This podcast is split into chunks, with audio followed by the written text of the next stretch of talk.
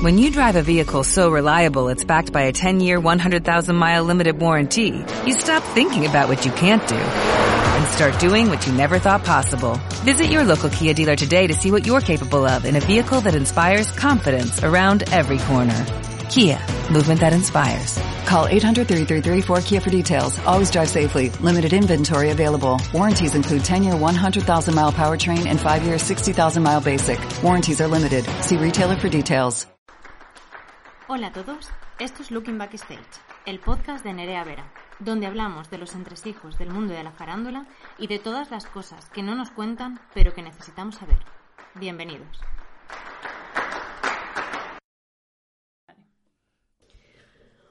Bueno, pues en el capítulo de hoy vamos a tener un podcast que tengo ganas de grabar desde hace un montón de tiempo y que estoy muy emocionada porque tengo gente muy divertida y muy especial. Eh, vamos a grabar eh, qué hay de verdad y de ficción en la película de Whiplash y vamos a crear un debate que yo creo que va a estar muy gracioso. Y para este debate tenemos a Brisa Fumero González, compositora. Pues saludar, Brisa. Hola, gracias por la introducción. Si tenéis algo que añadir sobre la pequeña introducción, pues es welcome. Eh, Lía Santalla, clarinetista. Hola. Tenemos a Saray Barrera Reyes, violista. Hola. Y a Mario Cortizo, percusionista, compositor, técnico de sonido, un poco todo. Un chico, un muy buen parto. Vamos a empezar eh, un poco por orden de la película, lo que yo he ido un poco apuntando, según yo he ido viendo la película, ¿vale? Eh, bueno, primero os voy a preguntar si os ha gustado o no. Podemos empezar por Brisa. ¿Tú qué opinas? Bueno, yo hay cosas que me han gustado porque creo que, que ha enseñado muchas cosas que hay mucha gente que no sabe. Pero hay otras cosas que no me han gustado. Ya hablaremos de qué, pues el desenlace y algunas cositas que no que no me han parecido muy muy saludables. Vale, ahora, ahora iremos más a eso. Lía, ¿te gusta Sí, la sí. película o no? A mí me ha encantado. Mm, Me ha parecido que estaba muy bien, muy bien hecha. Mm, Creo que tiene muchas interpretaciones. Entonces, bueno, ya, ya supongo que las discutiremos aquí. Pero creo, Hmm. creo que ha sabido reflejar de forma increíble muchas cosas que suceden en tanto en los conservatorios como en, en la vida privada de los músicos. Hmm, Ahora iremos punto por punto con un poco eso. Saray, ¿tú qué opinas? Aparte de que tu hermano salga en la película. Sí, mi hermano sale un buen. De manera ilegal, porque no le han Sí, perdido de- derechos. Desde aquí, Aaron, puedes, puedes em, ¿Qué hace tu hermano? denunciar a Warner. ¿Big Band sale o en la algo? puerta. Mi hermano sale en la sale... puerta con el contrabajo. Sí, sale por fuera de del edificio que se supone que es el conservatorio que, que sale en la película, pero era su conservatorio en el momento, que es eh, Manes, y sale pues mm, conversando con un cinco buenos compañero. minutos, o sea, se le ve que es él, ¿eh? Y No, no se tapa. bueno, de repente empezaron a llegarle mensajes de compañeros al Facebook de, de aquí, de España, diciéndole, te hemos visto en la peli. Bueno, Eres una estrella. ¿Y te ha gustado la película? eh, hay partes que sí y hay partes que no. Eh, bajo el punto de vista de, del músico, yo creo que, que muchas veces por mostrar la realidad es un poco exagerado, a veces. Pero bueno, ya lo discutiremos luego. Sí. Mario, ¿tú qué opinas? Yo Así creo que un poco exagerado se queda corto. A mí hay cosas de la película. Hace tiempo que la vi, ¿eh? La vi cuando se estrenó. Estaba eh, mirando ahora los premios que ha llevado. Estoy aquí con el ordenador delante mirando. Hace cinco años edad de que, que se estrenó. La vi en su momento en el cine. Y, y había cosas que sí, que es una temática interesante. Que mm, hay cosas que todos hemos vivido, conocido de cerca, de las relaciones profesor-alumno, etcétera, etcétera, pero el tratamiento que se le da es eh, hollywoodiense a tope en el peor de los sentidos, eh, para mi manera de ver. De todas formas, Mario, yo creo que también es una película que, que cambia con el tiempo. O sea, es un poco, a ver, salvando las distancias, como el principito, ¿no? Cada vez que lo lees, tiene un significado diferente y esta película se le pueden ver muchos significados. La primera vez que la ves te quedas con una idea y la segunda vez es otra película. Bueno, pues si os parece vamos a empezar punto por punto, ¿vale? Lo primero que yo tengo apuntado es un poco esta relación de respeto y admiración y por tanto de obediencia al profesor. O sea, que le diga lo que le diga musicalmente, él va y lo hace sin tener mucho en cuenta su opinión propia como músico. ¿Qué opináis de esto? ¿Pensáis que, que se da bastante en el conservatorio o habéis tenido esa relación de respeto o admiración hacia algún profesor? Podéis hablar, ¿eh? da igual si nos interrumpimos. Esto es, que es que ahí habrá un debate muy grande, porque entre respeto, admiración y obediencia ciega Hay, mm. muchos colores por el medio, ¿no? Pero sí, sí. Sí, o sea, un poco esa obsesión, ¿no? Por, por tener la aceptación de tu profesor, porque tu profesor te diga, ay, muy bien, me ha encantado, lo has hecho muy bien. Es un poco ese, ese rollo de que tienes el respeto y lo que buscas es que como admiras a esa persona o piensas que tiene la verdad absoluta, buscas la aceptación de esa persona. Y muchas veces al final nos lleva a obedecer en decisiones musicales que igual no son las tuyas. Y creo que todos más o menos lo hemos visto en, conservatorios de gente que a lo mejor ha usado en nuestro, en nuestro caso unas baquetas y ha llegado un profesor y le ha dicho no, no, usa estas otras porque a mí me gustan más y ha cogido y las ha usado y su opinión ha pasado a un segundo plano mismamente en composición pasa todo el tiempo. Me pasó a mí ayer. Lo que pasa que yo después de muchísimos años he aprendido a decir, pues esto es lo que he hecho y esto es lo que quiero hacer y me da igual lo que tú digas. Pero muchas veces el profesor se, mm, se siente con el derecho a imponer sus gustos personales y sus ideas personales porque cree que el alumno le tiene que obedecer y a la vez el alumno cree que, su, su, opinión no vale para nada porque es el alumno. Entonces yo durante muchísimo tiempo, pues eh, yo personalmente he sentido ese conflicto interno de, de, hacer algo y, e intentar agradar a los profesores y además a los que nunca, que es algo que también quería decir, pero no sé si entra en esto. No importa.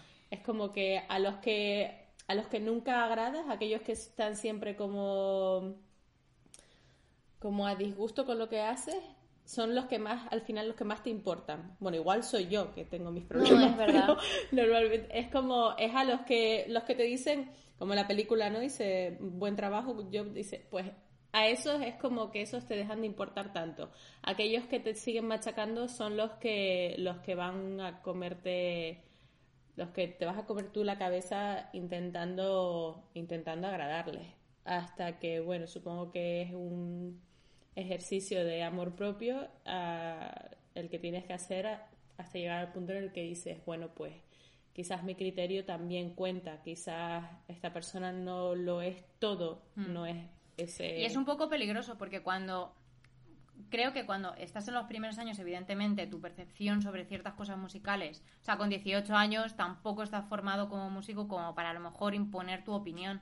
Pero es verdad que como empiezas a coger un poco esa dinámica todo el rato, llega un punto que te ves terminando un máster y haciendo las cosas que quiere tu profesor y no realmente lo que a ti te apetece lo que, es lo que me ha pasado a mí. O sea, me ha pasado y no, este año por fin, o sea, tengo 29, llevo estudiando composición desde los 19, este año por fin he dicho, pues esto es lo que quiero hacer y me diga lo que me diga quien me lo diga, esto es lo que voy a hacer.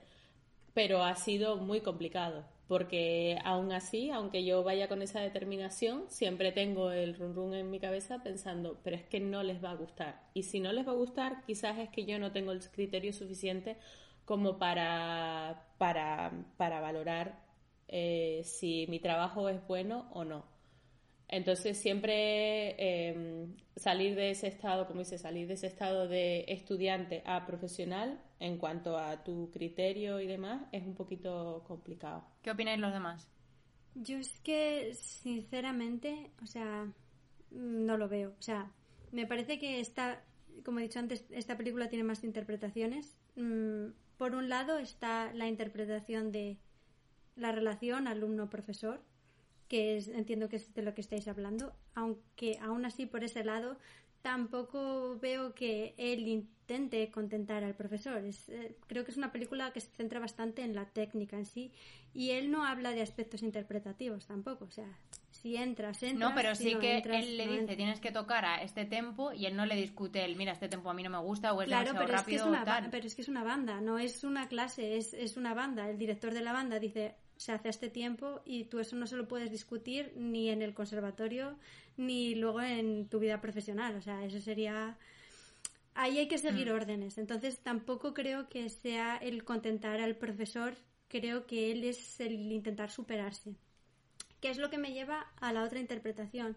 Yo no he visto, o sea, sí he visto por un lado eso que decís, pero por otro lado eh, me parece que la película también puede estar basada simplemente en el protagonista que es, es el, el músico, el chico. El profesor es simplemente una representación, entiendo yo, de lo que son sus metas, ¿no? Sus propósitos, lo que él quiere llegar a hacer. O sea, él desde mi punto de vista, Pero él quiere uno de- llegar a uno de sus- él quiere llegar sí. No, que uno de sus propósitos eh, es entrar en esa banda. Y para entrar en esa Claro. banda tiene que, agra- que agradarle a. Sí, a pero él. lo que me refiero es, eh, dentro de tu vida como músico, tú tienes determinados propósitos y tú tienes que llegar a conseguir deter- eh, determinadas cosas. Su primer propósito es entrar en esta banda, por ejemplo, ¿no? Entonces él se esfuerza y el, malo no es el profesor, vamos a ver, él se está esforzando para llegar ahí. Su siguiente propósito es, ser el solista, vaya, el principal, el batería principal. Y entonces él se esfuerza por llegar ahí. Pero es como, o sea, eso se puede extrapolar a cualquier cosa. O sea, mi propósito es, es llegar a tener esto que no tengo y, y yo quiero, pues eso, agradar a este profesor que al que no le agrado que, que tal, o ganar esta competición, ¿no? Y es el esfuerzo que yo estoy haciendo para llegar a, a este objetivo. Y aquí pues se representa con un profesor y una banda. Pero luego el profesor en realidad está ahí, es el mismo para todos y sin embargo no lo viven de la misma manera todos, ¿no? Entonces es como, bien, estos son mis objetivos, estas son mis metas, esto es a donde yo quiero llevar, llegar, este es el esfuerzo que yo estoy haciendo, lo que me está costando, lo que no me está costando, lo que me está dando a mí, porque hay momentos de satisfacción también muy obvios en la película. O sea, cuando a él le dice, vente mañana a las 6 de la mañana, él es irradia felicidad y, y se convierte en otra persona, va a pedirle salir a una chica, es como es entonces es lo que lo que la música te da y lo que la música te quita, pero tú solo lo haces. El otro chico está en la banda y no lo vive como él, de la misma manera que él, así como el irlandés cuando entra en la banda tampoco lo vive de la misma manera que él. Sí que hay un momento en el que hay una competición entre ellos muy muy evidente porque porque hay un percusionista. iremos luego también. Claro, hay un percusionista y hay que llegar ahí. Pero aún así son tres personas diferentes y lo viven de forma diferente. Uno dice, oye, pues yo sin partitura no toco y ahí se planta, ¿no? Y él, no, él va a tocar, le falte una mano, le falten todos los dientes, da igual, él va a subirse al escenario y va a tocar. Lo viven de, de formas diferentes pese a que la situación, o sea, el profesor, es el mismo. Entonces, ¿Tú qué opinas, Mario? Yo, yo lo veo Perdona que te he cortado, Lía. en sí, esta en este punto tengo una opinión bastante similar a la de Lía porque sí que, es, eh, que para mí es lo más interesante de la película la relación profesor alumno y tal y lo, es muy muy interesante esto que dice de Lía de que un mismo profesor eh, sus alumnos lo viven de maneras diferentes porque al final eh, bueno uno tiene miedos o tiene inseguridades o tiene bueno son las las personalidades de los alumnos. Pero a mí esta película me recordó a dos profesores que había en las MOOC, cuando yo estudié, muy amigos entre ellos, que, hostia, había alumnos que sufrían, no, no, no, no fueron profesores míos, pero conocía las historias de cerca de mm, dos profesores de dos instrumentos diferentes, muy amigos entre ellos, que hacían cosas realmente heavy. Y muchas veces los alumnos hacían cosas eh, para, para agradar lo que estamos diciendo y tal, y para no desagradar también. Y yo tenía una compañera que era pianista, gran compositora también, y hacía, le molaban los musicales mucho y tal, y era, ella era estudiante de piano clásico, pues tenía que hacer sus bolos y sus cosas de musicales y tal, lo hacía a escondidas sin decírselo a su profesor y pedía a veces incluso que no pusiesen su nombre en los programas, etcétera, etcétera, para que su profesor no se enterase de que estaba haciendo eso y no estudiando eh, Chopin, ¿no? Entonces, eh, bueno, quiero decir, esto es lo que me pareció más fiel de la, de la película y más interesante realmente. Eh, Lo exageran, hay cosas que lo exageran un poquito, pero sí que me parece muy interesante. Bueno, me- a mí al salir del cine me llevó a, a estos dos profesores que dije, uff, qué sufrimiento esta gente tener que aguantar esto, ¿no? Eh, hay una, una actitud que tenía el profesor que creo que es, por alguna razón, creo que es bastante común, ahora lo debatiremos, que es que el profesor fuera del aula te hace creer que eres incluso el ojito derecho y como tal, y luego incluso usa ese tipo de cosas para o dejarte en ridículo o, o- o ese- o sea, que, que la relación que tiene fuera es casi como Dr. Jekyll y Mr. Hyde. O sea, fuera es súper majo, se preocupa por ti y no sé qué, y luego llega en el aula y dices, pero bueno, ¿qué pasa? ¿Pero te refieres al final de No, la no, película estoy o yendo, al estoy principio? yendo en orden cronológico en la película. Vale, vale, vale. Justo antes de un momento que ahora vamos a comentar que a mí me parece excesivamente exagerado. O sea, que es como yo nunca lo he visto.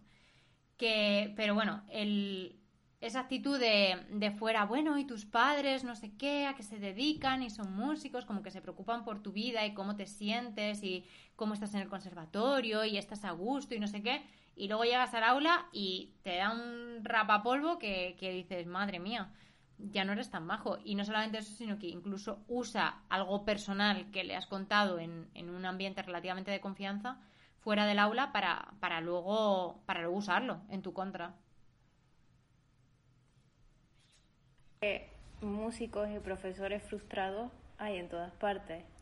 Entonces, ese tipo de actitud, yo si, si fuera alumna de un profesor así, eh, no confiaría, porque la verdad que me tratas como si fuera tu mejor amigo por fuera, que tampoco debes tú tener una relación con un profesor así. Sí, pero es verdad que la relación, vamos a ver, no es una relación eh, alumno-profesor al uso, cuando, y todos lo sabemos, una relación con tu profesor instrumental. Al final estás muchas horas con una persona eh, de, de uno en uno. Entonces, evidentemente, y creo que cuando una persona te está viendo tocar, también estás dejando ver mucha parte de ti, de tu personalidad, incluso si estás mal o estás bien. Y, o sea, que estás compartiendo una parte en realidad muy íntima con una persona en un espacio solo con esa persona. Entonces, mm, creo que también a veces como que, que solo llegan la, eh, fuera, está de buen rollo, pero luego llega a la clase e incluso lo usan, no sé. Confiaría en una persona así. Ya, perdona, que iba a decir que, que sí, que muchas veces los, los, yo creo que los profesores no son conscientes muchas veces de... Yo creo que no pasa, no debe de pasar en ningún ámbito, en ninguna, ni, enseña- ni en enseñanzas artísticas incluso. Porque tú en una carrera, yo que sé, una carrera de Derecho de Arquitectura, haces asignaturas por cuatrimestres y te olvidas de ese profesor.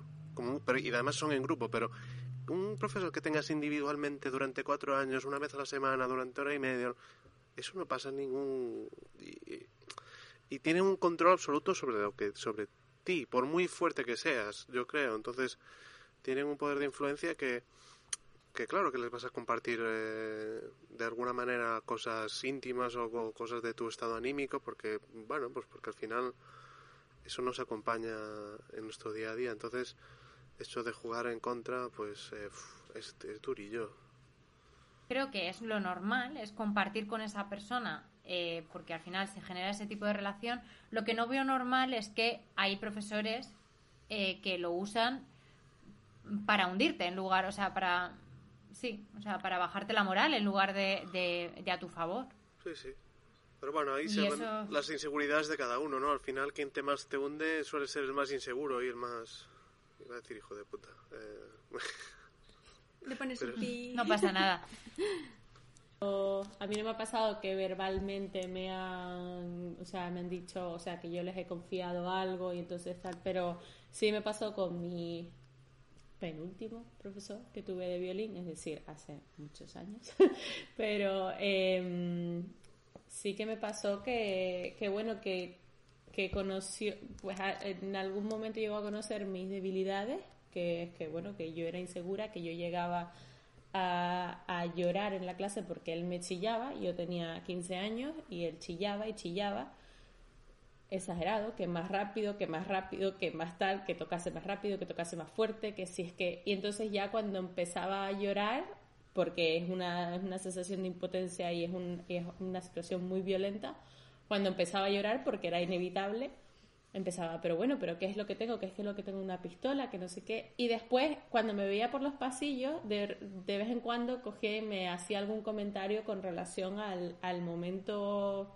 chungo que habíamos tenido en clase, en el que, que llegaba a ser como, como que aquello era una broma, ¿no?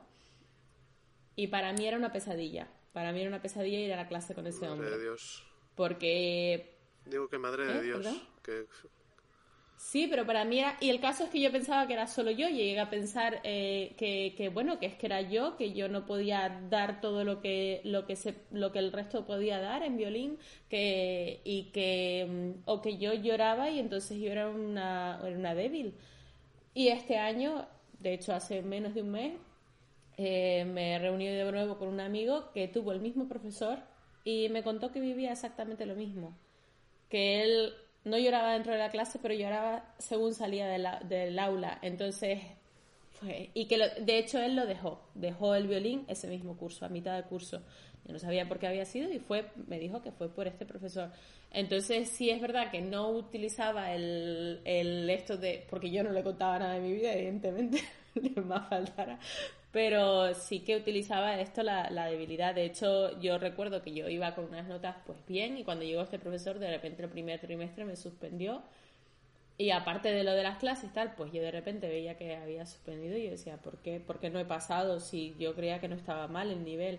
Y, y claro, como en ese momento creo que era, tenía 14 años, pues mi madre fue a hablar y demás y le dijo, no, es que es para, para impulsarla, para que se pique y para que dé más aún.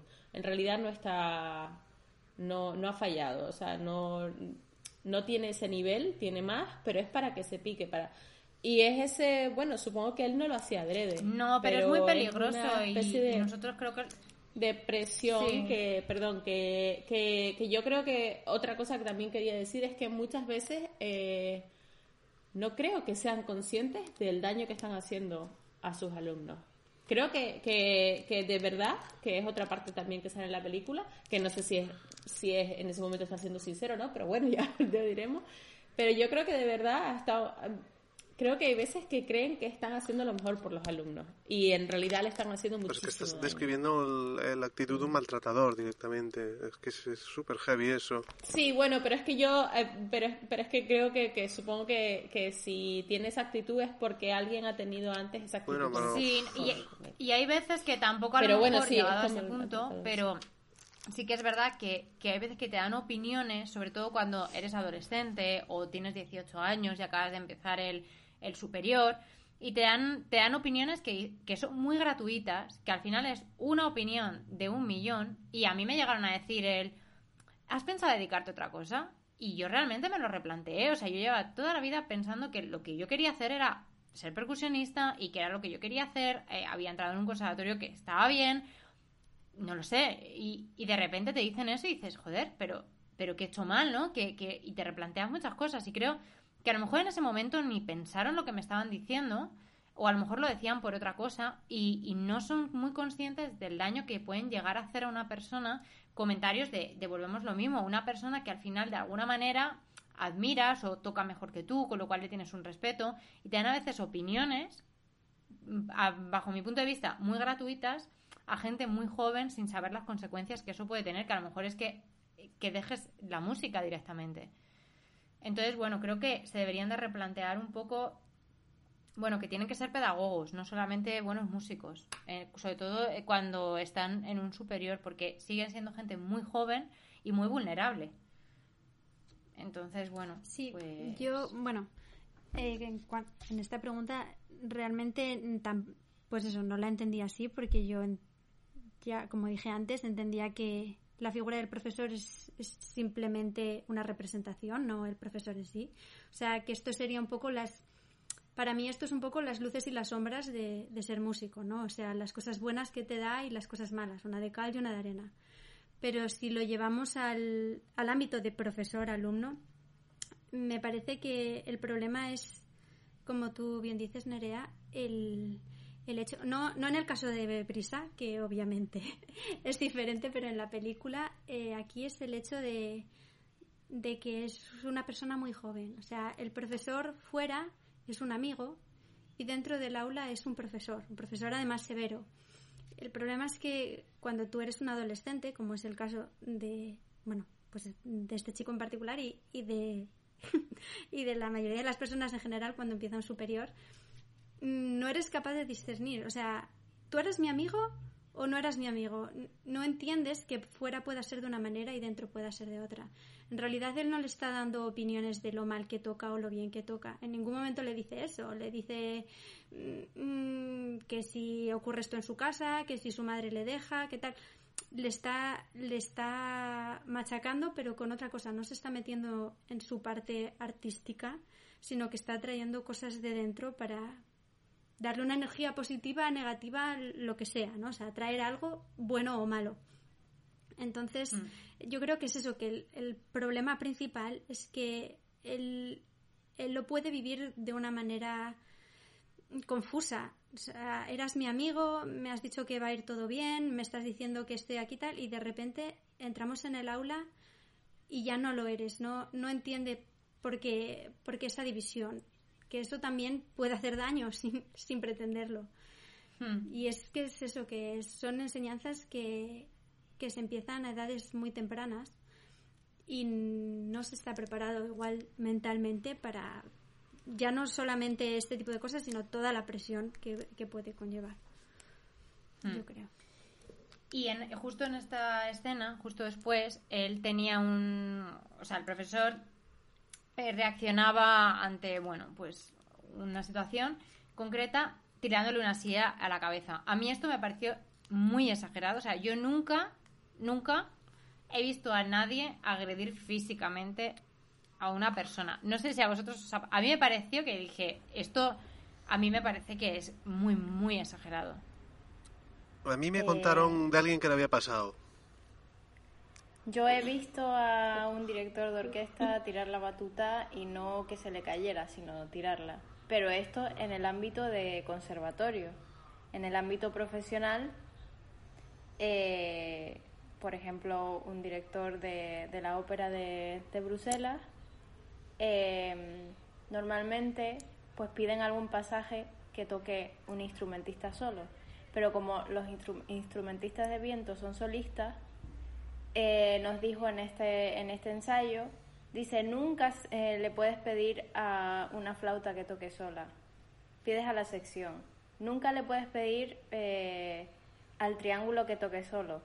Dice, por lo menos tienes que decir flauta y triángulo, aunque sea ridícula la combinación, porque son profesionales y estás poniendo en duda su, su profesionalidad también. Que después te puedes encontrar todo tipo de directores, pero la manera de actuar que él nos explicó fue esa. Mm, Yo no estoy muy de acuerdo. No creo que pongan en duda tu profesionalidad porque te pidan que toques solo. Bueno, Sinceramente. Hombre, si tú le pides a la cuerda, al último atril de violines que toque solo, Es ya te digo yo la que se monta. Ya te digo yo la que se monta. Sí, pero bueno, a- estamos hablando de, de orquestas profesionales y una orquesta de, de una escuela, un conservatorio de música que están aprendiendo. Ahí siempre te van a pedir que toques solo. Había un profesor de saxofón en el conservatorio de Coruña. Bueno, estamos hablando de- abiertamente de todo aquí. No pasa nada. Sí, que iba siempre no con su. Sí, iba siempre con su una, llevabas una baja encima y se, que se la ponía como como en el vientre a los alumnos para que para que controlasen bien el diafragma en plan aprieta qué ahí o sea cosas eh, que dices a ver vamos a ver eh, esto en qué libro de pedagogía lo has leído chico que no Madre mía. La- en la letra con sangre entra, ¿no? De todas formas, volviendo a lo de la silla, yo creo que esto es, eso es un guiño que hace en la película, pues a, que además luego lo explica lo que ocurrió con, pues eso, con Charlie Parker cuando yo le tiro pues eso el plato a la cabeza. ¿no? Es un guiño, además Sí, me parece él una está- excusa. él está diciendo que, que quiere sacar un Charlie Parker de ahí. Entonces, Sí, pero... bueno, es, Bueno, es- Eh, me parece un a poco una No. excusa a su agresividad. bueno, es una representación, no sé. A ver, profesores agresivos los ha habido siempre, pero no tienes que irte a la música. O sea, yo tenía un profesor en el instituto que nos tiraba tizas y borradores. y, Eso, y o sea, es- eso yo estaba en todos los institutos. Claro, entonces sí, sí, y sí, en, un instituto, no, no te parece tan raro, sí. Pero un borrador no te abre la sí. cabeza. Bueno, Sí, si lo tira bien. De todas formas, hay muchas cosas en la película que, que evidentemente pues se han exagerado porque, bueno, no sé si la película es de Hollywood o no, pero pues sí, eh, eh, eh, se han exagerado por, porque tiene que tiene que ser taquillera la película y si no, pues no. Pero eh, aunque no te tiren la, cabe- la, la silla a la cabeza, mm, todos nos hemos sentido alguna vez como si solo con una mirada, con unas palabritas, nos han tirado la silla a la cabeza Es que y nos ha dado. a, a mí, Sí, sí. a mí que- la pena que me da de esta peli es que trata un tema eh, súper interesante, que es este que, que nos está dando tanto debate, relaciones profesor-alumno, agresividad, control, etcétera, etcétera. Y lo exagera tanto que no me la creo, que es como, es decir, antes venía, venía hacia casa pensando, y es que me creo antes, me parece más realista Regreso al Futuro que Whiplash, por, por decir algo, ¿no? Me lo creo, porque me creo el tren que va volando, o el coche que va volando y todas esas cosas. Porque la, la película para mí tiene tres puntos de exageración extremos, que es la sangre, es decir, Sí, yo nunca he visto, yo soy la percu- sangre. Nerea es percusionista, yo soy percusionista, yo nunca he visto sangrar a nadie. Es decir, te puedes No. hacer una heridita, una llaga, un, pero no eh, llenar la Te puede llegar a de sangre. sangrar un poquito, Pero pero, no así. no, no llenar la batería, desde luego. Esos chorros de sangre, que eso aquello era una cosa tremenda. Tiene tres puntos de exageración básico que yo recuerde. Cuando tiene el accidente, no sé si estoy haciendo un spoiler aquí de, de lo que tienes en el guion. No de la peli, sino de lo que tienes en el No guion. pasa nada, no pasa nada. Cuando- No, Cuando va a No, hacer el bolo y se tiene el accidente, sí. A ver, eh, y venga, salgo corriendo y dejo el coche ahí de alquiler abandonado. A ver, no sé. Y después el sumum es al final de la película cuando le dice que toquen aquel bolo y no se sabe la partitura. Y esto lo comentábamos ayer Nerea y yo, y se queda Sí. en blanco. Y, joder, que es un puto percusionista que está tocando la batería, que no tiene ni que saberse ni la tonalidad, ni el tempo, que es un 4x4, y cualquiera sale del paso. No te acuerdas que fueses el saxofonista claro. y tengas que transportar y no te lo sabes, o pero un músico de jazz encima, que toca la batería, vamos, el que sale del paso... eh, A ver, yo creo que nosotros, yo igual un poco peor, pero creo que saldríamos, llegaríamos a salir del paso para tocar algo, o sea, para por lo menos llevar el tempo durante toda la obra. Evidentemente no, sí, evidentemente no vas a hacer ahí unas, unas florituras que digas madre mía, pero seguramente un músico de jazz, casi seguro que sí, Que también. sí, que sí, que sí. Que es lo, a mí es lo que más exagerado me parece de la peli, lo que me, me, me, me echo fuera, estos detalles que dices, tío, es que esto no, no te lo compro. Lía está pidiendo turno para rebatir, creo. Sí, Sí, bueno, yo es que soy la defensora, ¿vale? O sea, Sí, lo estás, eh, tenemos aquí dos bandos claros. a, a mí me ha gustado mucho, ya lo he dicho. Em, a ver, yo creo que la exageración de la que habláis eh, es el punto de vista del, del chico, o sea, es el adolescente el que lo está viendo. Entonces, hay cosas que desde fuera no se ven de la misma manera como las vives tú. Lo mismo que decía Brisa. Igual no te tiran una silla a la cabeza, pero has sentido que te la ha tirado. Y a él por lo menos no la ha dado. a Brisa. Pero, pero la peli lo ponen sí. como realidad, no lo ponen como un pensamiento ni como una Sí, percepción sí. suya. O sea, lo de la Sí, sangre, por ejemplo, pero lo ponen como que es, nuestro pan de cada día. Claro, a ver, en la película, primero, ponen como realidad cosas que ya te digo que a mí me parecen metáforas. Luego, lo de la sangre, por ejemplo, que, bueno, lo hablábamos el otro día también, a mí me parece que es que para un director, llevar al público, a un público que no ha vivido determinadas cosas, eh, esas sensaciones es muy difícil. Entonces, si tú estás en una sala de ensayo, el chico le está dedicando un montón de tiempo. De hecho, se ven los cubos de hielo donde mete las manos, que eso no lo podéis ver, sí, negar. Otra Eh, flipada. ¿qué Bueno, dices, no, mira, No, aquí no, yo no, tengo que eso- aquí sí yo tengo que hacer un inciso. Yo me- y, y Mario a mí me ha visto meter las manos en, en Sí, hielo. a ver, frío y calor para pa- las contracturas, sí. pero no para la sangre como si fueses No, un no, no, boxeador. no, para la sangre no, pero, pero bueno, eso, eso sí que existe. La cosa es que eh, si el director quiere representar que ese chico realmente está sufriendo y que lleva muchas horas ahí metido, porque claro, nosotros vemos mm, medio minuto, no llega, el tío ahí sudando, pero no sabes hasta qué punto está sufriendo. Si el chico de repente levanta la cabeza y dice, ¡ay! ¿Cómo me duele el brazo? Creo que tengo una contractura. Te ríes. O sea, ay, no, no sé, no, no le da esa seriedad ni esa fuerza que le puede dar Tiene la que haber dolor. Obviamente, claro, la sangre es una representación del dolor. Si tú no has vivido esa situación, no has estado un montón de horas con tu instrumento y no has notado como los dedos no, no te funcionan ya, o sea, en mi caso, como clarinetista, de repente, o sea, o la lengua que es, incapaz, no va, o el dedo que no, que no baja cuando tiene que bajar y un dolor terrible llegando hasta el hombro o hasta los codos o tal. Mm, si no has sentido eso, no puedes realmente entender esa escena. Entonces, ¿qué le tenemos que poner? Pues algo para que la persona pueda ver que realmente hay dolor. ¿Y cómo se representa eso? Pues a veces con sangre. Sangre hemos Sí, tenido o sea, yo entiendo lo que dices, lo que pasa no que, tanto, que es que es, no es real en absoluto. O sea, quiero decir, por muchas horas que nosotros estudiemos, Pero ¿cómo No lo que- representarías que te- tú, Nerea? O sea, tú como directora, Pues, ¿cómo no lo sé, yo creo que, Que no viendo que está sudando, que está sudando, que, que le puedes poner llagas en las manos, porque llagas en las manos tenemos, Sí. se nos quita la piel, se nos ve la piel, o sea, se nos ve la mano al descubierto, pero no llegas a, o sea, a mí me ha llegado a sangrar un poquito, un poquito, y es porque ya estaba ya reventando de llevar muchísimas, muchísimas horas, muchos días seguidos. Y no te pones una tirita y paras, o sea, te pones, o sea, realmente te tratas la mano un poquito mejor. Tampoco te pones una tirita y dices, va, pa'lante. No, te pones una tirita, descansas un poco, continúas, evidentemente te está ardiendo la mano, evidentemente se te está viendo la piel, pero creo que, hubiera- que se hubiese podido representar de una manera realista, que es que realmente pierdes la piel, sí. Ahora, ¿te sale sangre? No. O sea, para que te salga sangre, Es que que, tienes que que- estar que más es un 24. animal. Claro, o sea, y que, y que la baqueta esté astilladísima. O sea, es que no, no, no, no sé, si está astillada, ¿qué coño haces tocando con eso?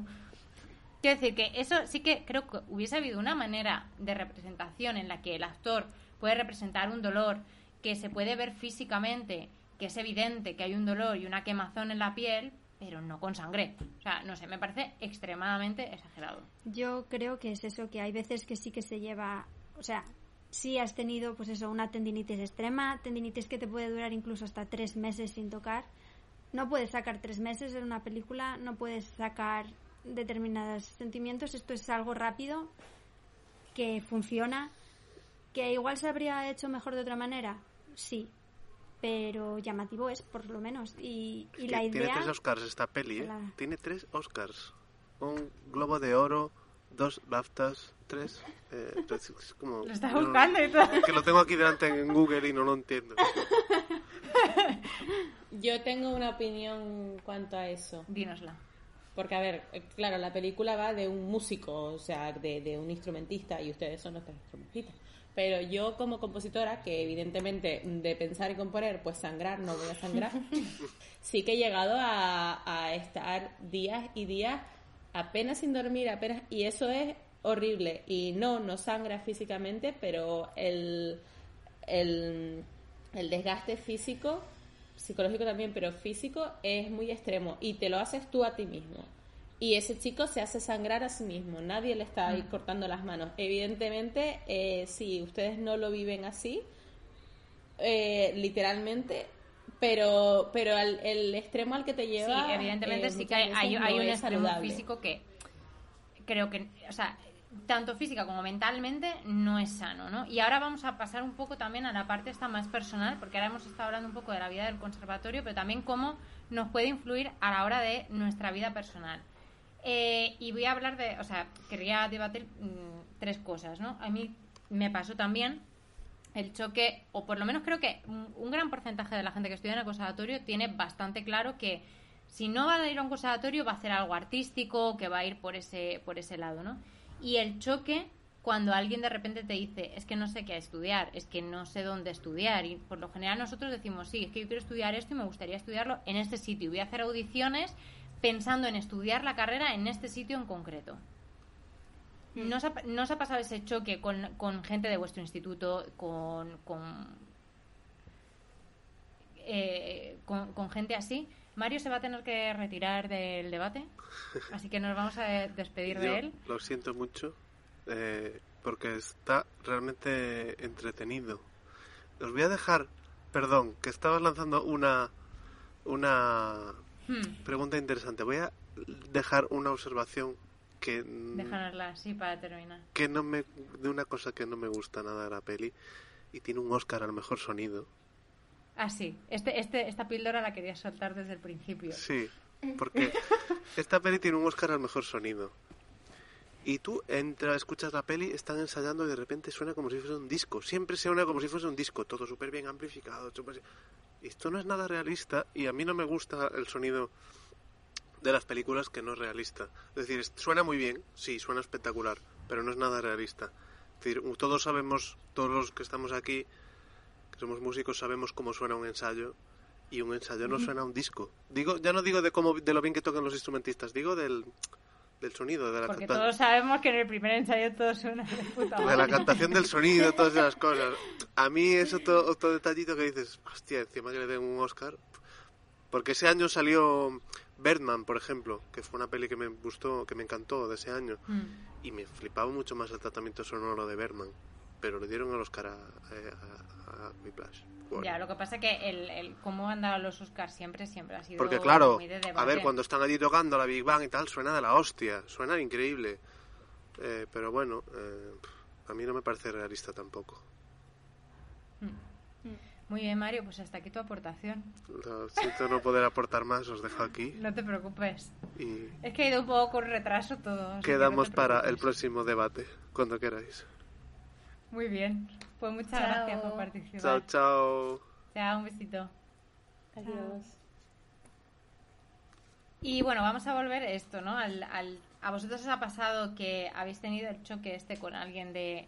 Es que no sé qué estudiar, que claro, lo normal, con el tiempo te das cuenta, es que con 14 y 15 años estés más perdido que un pulpo en un garaje, pero por lo general nosotros solemos por lo menos decir, no, pues quiero hacer el superior o no, pero si quieres hacer el superior, sabes que ya a partir de los 15, 16, 17 tienes que empezar como a prepararte en todos los sentidos eh, para llegar a ese punto, ¿no? De hacer una audición. Entonces, es como un choque que, que sí que a él le choca y a mí ahora ya no me choca tanto. Entiendo que una persona con 15 años pues está perdida, pero en su momento yo decía, "Ay, pero ¿por qué la gente no quiere saber qué hace y, y no lo tiene claro? Es que, ¿qué, qué pasa? ¿Nos ha pasado ese choque? Igual Ha pasado, pero eh, cuando dices que quieres hacer superior y quieres seguir en el conservatorio, que lo llevas haciendo ya 10 años, eh, la gente que no sabe qué estudiar, pues incluso hasta te mira raro. En plan, el conservatorio y qué más. Solo Sí, a- bueno, eso, esto es el segundo punto de, de debate. Eso, eso, eso es otra este es el cosa segundo que punto también. que voy a, a soltar aquí, que es el, el poco valor social que hay en la, en la profesión. Yo he tenido la suerte, la verdad, que mi familia me ha apoyado mucho y no me ha dicho el, y el qué más, ¿no? Pero, pero sí que creo que un gran porcentaje de gente tiene un muy poco muy poco valor en lo que está haciendo y muy poca aceptación en muchos casos incluso por parte de su familia. No sé qué pensáis. Acabamos de mezclar dos puntos, así que podéis comentar lo que os dé la gana. Yo, mm, venga, voy a empezar por el primero y luego ya nos pasan, me paso al segundo. Vale. Eh, a, a no ser que queráis decir algo más del primero, entonces. Eh, a ver, es que ya me he olvidado del primero. Ah, no, bien. Choque con alguien que, que no sabe qué estudiar. A ver, también eh, creo que hay gente que lo tiene muy claro, ¿no? O sea, pero no tiene, no tiene por qué ser así. Creo que también hay diferencia entre los conservatorios en España y en otras partes del mundo. O sea, en España hay un bachillerato Sí que hay bachillerato artístico y, puedes hacer determinadas, pero la mayoría de los centros ni siquiera lo tienen. Entonces, por lo general, los alumnos ah, están educados en muchos ámbitos y tienen mm, un mundo de posibilidades enfrente. Sin embargo, hay otros centros en otros países que ya directamente, o sea, su bachillerato, bueno, su high school en general está orientada a la música. Entonces esa gente Mm. realmente lo tiene mucho más claro porque a los 15 años ha tenido que decidir qué es lo que quiere hacer. En España, pues eso, sales a los 17, 18 años y, y realmente puedes hacer muchas cosas. Sí que hay gente que lo tiene muy claro, pero no, no creo que sea lo más común. O sea, hay gente que lo tiene muy claro, hay gente que no, hay gente que le gustan muchas cosas. O hay- Mm, no creo que sea tanto como, pues, probablemente sea en América, que donde tengan más cosas enfocadas a eso. Aquí existe un conservatorio profesional que no existe en, en muchos otros países, que se compagina con la educación secundaria y con el bachillerato, que hay que hacer igualmente. Entonces, son cosas, son cosas diferentes. Y luego, bueno, también que estamos hablando de un chico que en principio, o sea, en la película pasa por e- ir al mejor conservatorio que hay, entonces es una persona que realmente se lleva dedicando a eso mucho tiempo, o sea, el, el último año antes de entrar ahí tuvo que dedicarse en cuerpo y alma porque la, compet- la competencia es increíblemente grande, entonces la gente que entra ahí es gente que se ha dedicado mucho a eso, entonces por lo general es gente que lo tiene muy claro. Otras personas lo Brisa tienen quiere, claro más tarde. quiere hacer un, Sí, cuando termine. No, otras personas lo tienen Cuando claro más termine, tarde cuando y termine. ese esfuerzo lo hacen un poco más adelante. Tampoco. tampoco creo que haya. Vamos. No, lo que pasa es que a mí sí me chocaba, ¿eh? Cuando era adolescente y de repente yo veía que la mayoría de la gente es que no sé qué hacer, es que bueno, lo que me dé la nota o no, no sé. Y en mi caso yo sí tenía claro que quería ir a un superior y me chocaba el decir, joder, ¿cómo no puedes tener claro qué quieres, a qué quieres dedicarte, ¿no? ¿Qué quieres hacer con tu vida? Ujú. Brisa. Que yo es, es una como una mezcla entre, entre las dos cosas. Es como yo no tenía del todo claro lo que quería hacer. Primero porque bueno, yo hice el grado profesional en violín y no seguí por violín, que yo hasta el hasta el último año o los dos últimos años o último año y medio, yo creía que iba a ir por violín. Y después, bueno, decidí ir por composición y fue una decisión que a mí no me, no me fue fácil eh, tomar. Pero sí, lo que sí me chocaba es que, que, bueno, yo estaba entre, entre música en general, en ese momento composición, ya decidí por por ahí, aunque iba, fui un poquito a ciegas, y biología, porque eran como mis dos em, pasiones, ¿no? Y lo que sí que me chocaba era eh, lo que, como lo que dijo Nerea de, no, bueno, lo que me dé la nota. Yo eso para mí no era, no lo contemplaba. Yo esto de, de vas a condicionar el resto de tu vida eh, a estudiar algo, el, bueno, para lo que te dé la nota. Yo creo que yo siempre he pensado que lo que tengo que hacer en mi vida, y bueno, pues, por algo me he dedicado a la música, si no, no me dedicaría a esto, es lo que me haga feliz y lo que yo sienta que no puedo vivir sin ello y que es lo que le pasará a ustedes. Pero eh, sí es verdad que me choca muchísimo la gente que dice, no, voy a estudiar esto porque tiene salidas. Bueno, me chocaba por una parte, por ahora, ahora mismo, pues lo entiendo y digo, ¿por qué no habré estudiado otra cosa? Pero, eh, pero sí es verdad que, que lo que me chocaba mucho era el, bueno, sí, como, como le pasaba a mucha gente, no a lo que, lo que me dé la nota. Y si me da la nota para esto, pues esto, y si me da la nota para esto, pues esto otro. Y cosas que eran como muy diferentes y como que, bueno, como que que no tenían claro que, que eso iba a condicionar su vida y pero bueno supongo que también hay gente que no hace que de su profesión hace pues eso solo solamente su profesión y lo que y, y aquello en lo que va a dedicar unas X horas al día y que el resto del día va a ser el resto de su vida. Y, y un músico quizás pues sabe que no va a ser simplemente su trabajo, va a ser el resto de su vida. O sea, va a ser lo que hagas por la mañana, lo que hagas por la tarde, igual no lo que hagas todo el rato, pero en lo que pienses también. Entonces, supongo que para eso lo tienes que tener muy claro y que... y bueno, no siempre también, no siempre lo tienes tan claro, evidentemente, porque también te llegas a plantear en ese momento, yo me llegué a plantear en si, eh, el, si quería, pues, seguir por el mundo de la música, que yo ya tenía la experiencia de mm, esto es duro, porque, como hemos dicho, en España ya tienes una experiencia de varios años, elemental, profesional, tal, de conservatorio, de clases, de pruebas, de exámenes y de una presión que no todo adolescente ha vivido entonces eh, tienes que plantearte si vale la pena y si sigues por ahí o si no. Entonces yo creo que, que, cuando lo tenemos tan claro, eh, en plan, uy, el resto de la gente no lo tiene claro y yo sí. Bueno, pero es que creo que, que todos, consciente o inconscientemente, hemos elegido ir por ese, por ese camino que es un poquito complicado, sobre todo cuando eres bastante joven, porque lo sigues viviendo después y sigue siendo complicado cuando eres adulto, pero sobrellevarlo psicológicamente cuando eres joven no, no es fácil. Entonces yo creo que es como, si, si eliges ir por ese camino, entonces ya sabes que lo tienes, lo tienes muy seguro. Entonces supongo que no, no lo analizas, no analizas en plan, bueno, es que yo he, he hecho esta elección que, que va a va a quitarme algo bueno de mi vida, que es el ser feliz, estar en paz todos los días de mi Aunque vida. luego eso te puede Entonces, más quizás En realidad, Sí, sí. esto que piensas Sí, que bueno, te va a dejar que- en paz, pero que ¿cómo quizá- te perturba más? quizás no lo, no lo, no lo has hecho conscientemente, pero sí, en ese sentido sí que llevas un proceso de maduración que quizás, eh, solo en ese sentido, no en todos, que quizás otras personas que no han estado en un ambiente parecido, que también como el de la música puede ser el de los deportes, es algo que tienes que entrenarte desde pequeño. Entonces, supongo que si, si no lo has dejado cuando tienes 18 años, si llevas todos esos años ahí y, y no, no sientes la necesidad de dejarlo, es porque, bueno, porque, porque ya inconscientemente crees que, que eso es, es como, voy a sonar un poquito religiosa, como tu camino. Filosófica. es tu camino. Te han, te han, te han llamado. Y, y también es verdad que, que ahora en- cuando, cuando te vas haciendo mayor ves que, que, bueno, que son niños, que con 17 años son niños y lo normal es no tenerlo claro. Sí. Em, vamos con el poco valor social que se le da en la profesión. Queríais comentar cositas, ¿no? ¡Uh! Se hizo el silencio. Amigas. ¿Qué ha pasado? ¿Qué? ¿Por dónde ¿Qué ha empezar? pasado? O sea, a ver. Yo creo... ¿Qué ha pasado? Bueno, ¿empiezo?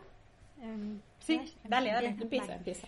En la película creo que tiene eh, dos puntos muy buenos en, en esa escena en la que aparece, porque supongo que te refieres a esa escena en la que están en una comida, Sí. su padre, tal, sí.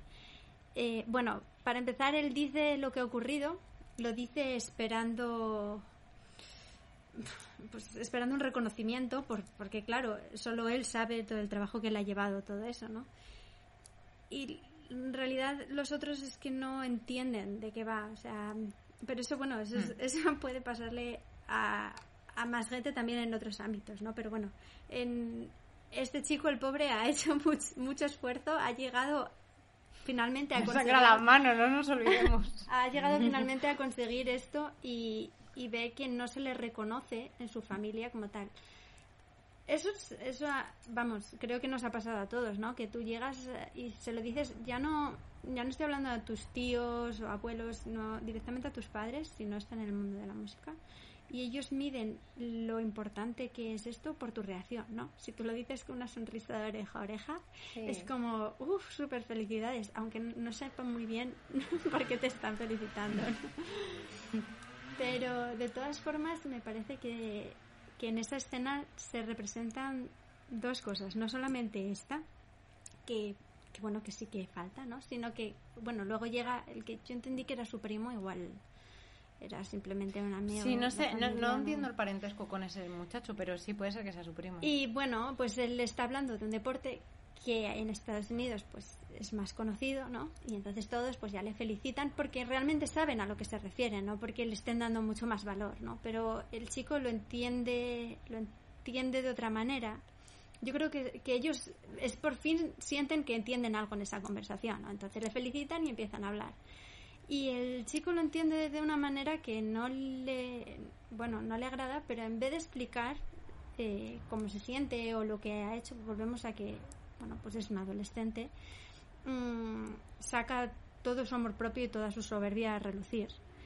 Y se enfrenta y se enfrenta a su primo o su amigo lo que sea que, que no me ha quedado muy claro qué era. Y se enfrenta a él diciéndole que bueno no sabe en realidad no sabe el esfuerzo que le que hay detrás de eso. No sabe cuántas horas de entrenamiento ha tenido tampoco. Y eso sí que se ve también en el mundo de la música hay veces que hay mucha soberbia detrás yo he hecho esto esto me lo he currado yo y no veo el esfuerzo que está haciendo otra gente ya no solo en la música, sino fuera de la música. ¿no? Hay mucho desconocimiento también por parte de los músicos a lo que se hace fuera. Tenemos nuestra burbuja y, y a veces no vemos tampoco lo que hay. Yo entiendo que bueno, pues es un ataque, pues eso, de adolescente y es para que veamos que bueno, pues que el chico también tiene tiene su presión, pero tiene su amor propio y, ahí lo deja claro. Y luego pues la reacción del padre que me pareció una reacción muy típica de muchos padres de oye bájate del burro que tú tampoco estás en una orquesta profesional no es como vamos a ver qué pasa aquí no sé me pareció una escena impactante pero a la vez graciosa de, algu- de alguna manera O sea, creo que todos nos hemos visto en una escena así. Sí, bueno, la reacción que tuvo él, la reacción que tuvo él igual no. O sea, está representando al personaje. Toda la comida familiar. ¿eh? Está representando al personaje y la reacción que tuvo él no es la adecuada, está claro. Con, con. Y no creo que sea la que solemos tener. No solemos Claro, no, pero aquí está, aquí está enseñando Yo- un rasgo de su personalidad, pues eso, su, su amor propio y la soberbia que tiene y, y, y, bueno, pues su adolescencia, sobre todo su, su adolescencia, no controla todavía esas emociones que, que están saliendo. Y para terminar, quería comentar el último punto, que es em, la incompatibilidad en las relaciones personales. Eh, o sea, por ejemplo, de pareja, ¿no? Y es que creo que al final la mayoría, es verdad que acabamos con gente que está en el conservatorio o que comparte un poco el mismo estilo de vida, porque al final es un estilo de vida, sobre todo cuando estás en el conservatorio, el que llevas y que es realmente incompatible con una relación al uso que queden todos los fines de semana, vayan al cine, a cenar y no sé qué, porque es, eh, es inviable, ¿no? O sea, entonces no sé qué opináis vosotros, no sé cuál es vuestra experiencia. Mi experiencia es que creo que en mi caso hubiese sido incompatible estar con alguien que no fuese del conservatorio. Yo es que no lo he probado, así que no lo sé. El estar o no ¿Qué estar con que alguien diga? conservatorio, que no ha sabido el no estar con alguien que no sea del conservatorio. Ya, ya, es que yo directamente no lo intenté. O sea, Claro, pero también Músicos es que y músicos es, es, que y es incompatible, músicos, o sea, simplemente Es por lo, horario. que, no- es lo que nos queda más a mano. Quiero decir, si tú te pasas. Bueno, supongo Si también- tú te pasas. No, quiero decir. Si tú He te tenido pasas, tiempo para buscarlo a otro eh, sitio. Si tú te pasas 12 horas en el conservatorio, tienes más probabilidades de conocer a alguien en el conservatorio. Sí, Con la misma pedrada que tú, porque claro, tú imagínate que le dices a alguien, no voy a tirar 12 horas en un conservatorio, vas a comer cariño, no, mira, no. Yo creo que- Es que no como. yo creo que Es Como en el ratos. conservatorio. A lo que Nerea se refería es, es eso, que, que fuese capaz de comprender que tú tienes otra relación aparte de la que tienes con tu pareja, ¿no? Que es como Sí. con... Y que es con- más intensa y más prioritaria. Sí, ¿no? Y además que es una relación de pareja totalmente, o sea, y se ve en la película, es amor-odio, o sea, la, ya directamente la música te da, pues eso, las dos caras de la misma, de la misma moneda, el, el amor más intenso que puedes tener y el odio más intenso también, ¿no? Entonces, lo otro es una relación secundaria que no es, bueno, pues a veces no es fácil tener con una persona que está fuera y eso, que no entienda pues tus horarios, que llegue el fin de semana y no pueda salir, que, que quieran pues, ir una semana a visitar lo que sea y tú te lleves tu instrumento. Y además es que encima tú vayas a un hotel y digas, no, no, es que yo tengo que estudiar hoy y mañana también y mañana también. Es como, pero bueno, hemos venido a descansar. No, no, es que yo tengo que estudiar. Eso Hmm. tampoco es tan fácil de entender por, por otras personas. Pero, Sí. Eso yo también entiendo cuando él le, le deja a la chica y le dice, mira, es que si yo estoy contigo, ¿sabes? Y, y tengo que salir a cenar todos los viernes y tengo que tal, realmente la relación que, la otra relación, que es la mm, como la Seria. principal en nuestra vida, es una relación que en parte es tóxica. O sea, y es así. Es una relación que, que al final, pues, te levantas a las 6 de la mañana para estar a primera hora en el conservatorio, para estudiar, te vas a última hora. Tu prioridad, si, además es que no vas a pensar en otra cosa, si estás perturbado con una obra, si estás perturbado con otra cosa, vas a salir, pero tu pensamiento va a seguir en tucu, tucu, tucu, tucu, tucu, seguirle dando vueltas a lo mismo, por lo que tampoco vas a estar 100% con esa persona. Si hay una persona que es de fuera y no está pasando por lo mismo que tú, no lo va a entender, va a pensar que estás como las maracas, porque en realidad, pues sí, estamos todos un poco cucús, y, creo que es bastante incompatible, sobre todo en, el- en la época conservatorio. Luego, igual cuando terminas, ya sí que, que la vida te da un poco más de tiempo y más de tregua. Creo que es difícil también. O sea, creo, bajo Yo creo que están generalizando demasiado. Conozco muchas parejas, de verdad, de verdad, los conozco. Otra cosa es con qué tipo de persona tengas que toparte. Pero conozco muchas parejas que, que en el ámbito del conservatorio, eh, o sea, estudiando, siendo estudiantes, han podido sacar adelante su relación con personas no músicos. Si es verdad que en algunos casos son que ya no son músicos, pero que lo han sido antes, entonces supongo que pueden más o menos entender, pero hay otros casos en los que no. Y, mm, y bueno, y también en el, después en el ámbito profesional también. Pero eh, tiene que ser una persona que, evidentemente, tu pareja siempre te tiene que respetar en todo, pero tiene que ser una persona que tenga, que esté dispuesta a hacer ese, ese ejercicio mental de intentar ponerse en, en tu posición, aunque no lo entienda. Yo, muy cercano en mi familia, tengo una pareja que una persona es artista y la otra persona no es artista. Y aunque no sea, el artista no sea músico, es más o menos el mismo tipo de vida, es más o menos el mismo tipo de, mm, de mentalidad. Mm. de, de mentalidad, de, de y, y, es, y es igual, pues yo que lo puedo comparar con como compositora, pues eh, en este aspecto de creación y demás, eh, se pasa por un proceso mental que una persona que no está metida dentro del arte, que no está metido, no lo, no lo entiende. Porque es un, es un proceso de creación, un proceso de todo, de, de, de, de ¿cómo se dice? Em, analizarte a ti mismo, de valorarte a ti mismo, intentar evaluarte a ti mismo como, como eh, a todos los niveles que otra persona en otro ámbito no entendería. Pero es posible. Hay O sea, esperanza, chicos. Hay esperanza. es, pos- es posible, ¿no? Hay muchísimas parejas que, que lo hacen y que simplemente es respeto, aunque no lo llegues a comprender, eh, porque aun- igualmente, aunque seamos músicos, yo pues quizás yo, yo que eh, soy compositora y quizás no puedo llegar a comprender al 100% por lo que pasan ustedes, aunque en un- algún momento de mi vida fuese instrumentista, porque no llegué al nivel profesional en el que están ustedes tres, pero igual que ustedes no podrían quizás del todo entender el proceso por el que paso yo como compositora. Yo creo que simplemente es un es un, una cuestión de, de, bueno de ser respetuoso y de, de esta película una de las cosas que, que enseña es pues bueno una de las cosas que hace es enseñar a, a gente que no tiene ni idea de cómo va el mundo de la música un poquito de cómo va todo esto aunque sea exagerado y demás eh, y bueno, yo creo que, que lo ha, pues ha hecho llegar a, a muchos espectadores la idea de, de por lo que pasa un músico, que en este caso es un caso muy específico, es un instrumentista de jazz, es algo, es algo muy específico, hay muchos tipos de música, hay muchos tipos de artistas, pero, pero bueno, yo creo que el, que el problema de la sociedad, y vamos a lo de antes también, de, de las familias, del entorno, de lo que entienden, de lo que valoran, de lo que no, que, que bueno, que hay mucha gente que sí lo hace y, y creo que, que estar en una pareja que sea o no sea del mismo ámbito que tú, simplemente depende de, de la otra persona. Pues Brisa, yo creo que esto ha sido Y de ti un también. cierre maravilloso, ¿eh? Sí. Lo has dejado, has- hecho como Uy, un cierre pues estupendo, hija. Qué bien hablas. Sí da gusto. Uy, nunca me habían dicho eso. ¿Queréis decir algo más? ¿Algo que más que querráis comentar eh, de la película?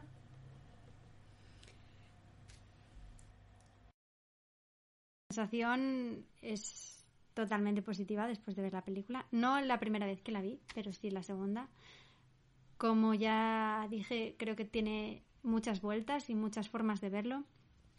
Para mí la, la forma principal, aunque, aunque eh, la relación profesor-alumno es evidente así a simple vista, la forma principal y con la que me gustaría quedarme es simplemente, o sea, que la película es acerca del chico, acerca del protagonista, un año de su vida, como estudiante además, o sea, no más adelante, como adolescente, cuando empieza con todo esto, cuando realmente tiene que, luchar para conseguir esto, ¿no? Él, y bueno, pues con sus características propias, es una persona pues pues que tiene, tiene una pasión y, y está dispuesto a dar todo por ello y, y bueno, esto lo demuestran pues quizá de una forma un poco exagerada, como habéis dicho, con la sangre, dejando a la novia ya sin preguntarle siquiera si está dispuesta a, a ir ese viaje con él, no es como el sacrificio personal que él hace, voy a quedarme sin vida personal, voy a quedarme sin tal y voy a luchar 100% por esto, ¿no?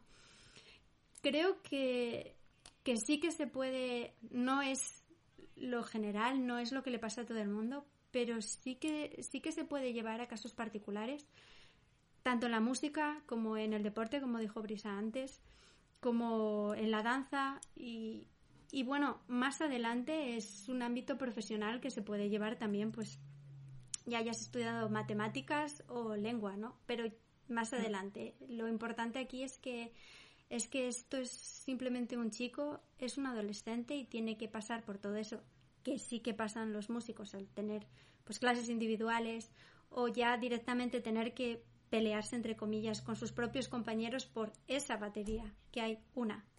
Y entras en esa banda, que hay una, y luego te toca ser el que toca o los dos que miran. Entonces ya la competitividad ya sale desde el principio con repertorios completamente diferentes, o sea, uno es batería, el otro es trombón, el otro es y eres solista. No, no formas parte de un grupo como tal, no hay una clase grande como tal que a la que se le dan las mismas cosas y va por el mismo camino, ¿no? Ya es se hace individualizado incluso en asignaturas comunes desde un principio y bueno, pues en la adolescencia es más difícil de llevar igual. No te, no te, no te preparan para eso. Pero sí, Pues nada, muchas está muy bien Uy, que ah, nada, que está muy bien que No. hayan hecho esta película como, como dice Brisa y que- Sí, o sea, yo que creo que, que es darle un poquito de visión y enseñar una pequeña parte del mundo a, a esa gente que no, no ha podido vivir esta situación. Pues nada, muchas gracias a vosotras y a Mario, que está teniendo que ir un poco antes, por participar en este debate. Muchas gracias a todos vosotros por escucharnos y nos escuchamos en el siguiente.